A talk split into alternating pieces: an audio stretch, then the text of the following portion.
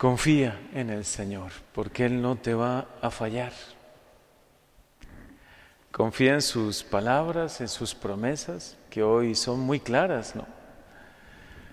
Es bellísima esta primera lectura, también el Evangelio, todo, todas las lecturas de hoy son como para enmarcarlas.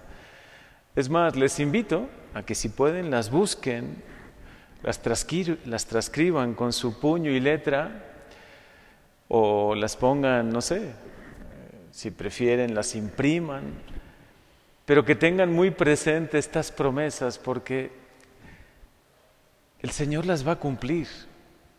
Dios cumple sus promesas. Y hoy te dice personalmente, confía en mí. Hoy puedes confiar en el Señor. Y lo dice de manera tan clara. Primero, no te dice que todo va a ser fácil, ¿no? Te dice, hijo mío, si te propones servir al Señor, prepárate para la prueba. La prueba vendrá los momentos donde el sentimiento ya no esté. Mantén firme el corazón y sé valiente. Dios es muy claro, Dios es siempre derecho y claro. Él no te va a engañar, y Jesús, si se caracteriza por algo, es precisamente por hablar claro. Mantente firme en la prueba. Sí vendrá la prueba. Y vendrán algunos que te intenten desanimar.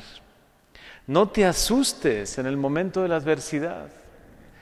Pero ahí vienen las promesas. Primero te prepara y te dice las cosas claramente. Y después te dice, confíate al Señor y Él cuidará de ti. Ahí va la primera promesa. Él cuidará de ti. Aunque a veces no entiendas las decisiones que Dios tome, aunque sus tiempos no sean los tuyos, o más bien tus tiempos, ¿no? No sean los de Dios. Pero su promesa es clara y firme y la va a cumplir. Él cuidará de ti. Espera en Él. Y ahí va la segunda promesa y te allanará el camino. Los que temen al Señor confíen en Él, porque no los dejará sin recompensa. La tercera promesa. Qué tres promesas tan maravillosas, dignas de meditarlas, especialmente si estuvieses en el tiempo de la prueba. Si hoy no tienes mucha motivación, si parecería que Dios no ha escuchado tu oración, o no está actuando como tú le has pedido, hoy escucha estas promesas de Dios y confía en Él. Lo primero que hoy te dice el Señor es confía. Confiar no es confiar porque ves resultados, no es confiar porque tienes pruebas en la mano, eso no es confianza, ¿no? La confianza, como todas las virtudes teologales, no se ven ni se tocan. La fe es creer en Él por ser quien es es confiar en Él porque es Dios y porque no te va a fallar, no porque veas sus beneficios o porque sean tangibles, ¿no? Lo que Él te está concediendo. Confía en Él, aun cuando todavía no recibes. Confía en Él y no dejes de confiar en Él, especialmente cuando las cosas se ponen difíciles. Porque cuidará de ti, y esa es su promesa número uno porque te allanará el camino. Seguramente después de un tiempo, ¿no? Un tiempo donde te sientes solo, donde parece que remas solo, donde no hay viento, ¿no? Donde puedes desplegar tus velas, pero el Señor llegará. Llegará su ayuda, te allanará el camino y sobre todo no te dejará sin recompensa. Qué palabra esta. No te dejará sin recompensa. Los que temen al Señor esperen sus beneficios, su misericordia y la felicidad eterna. Señor, hoy danos fuerza.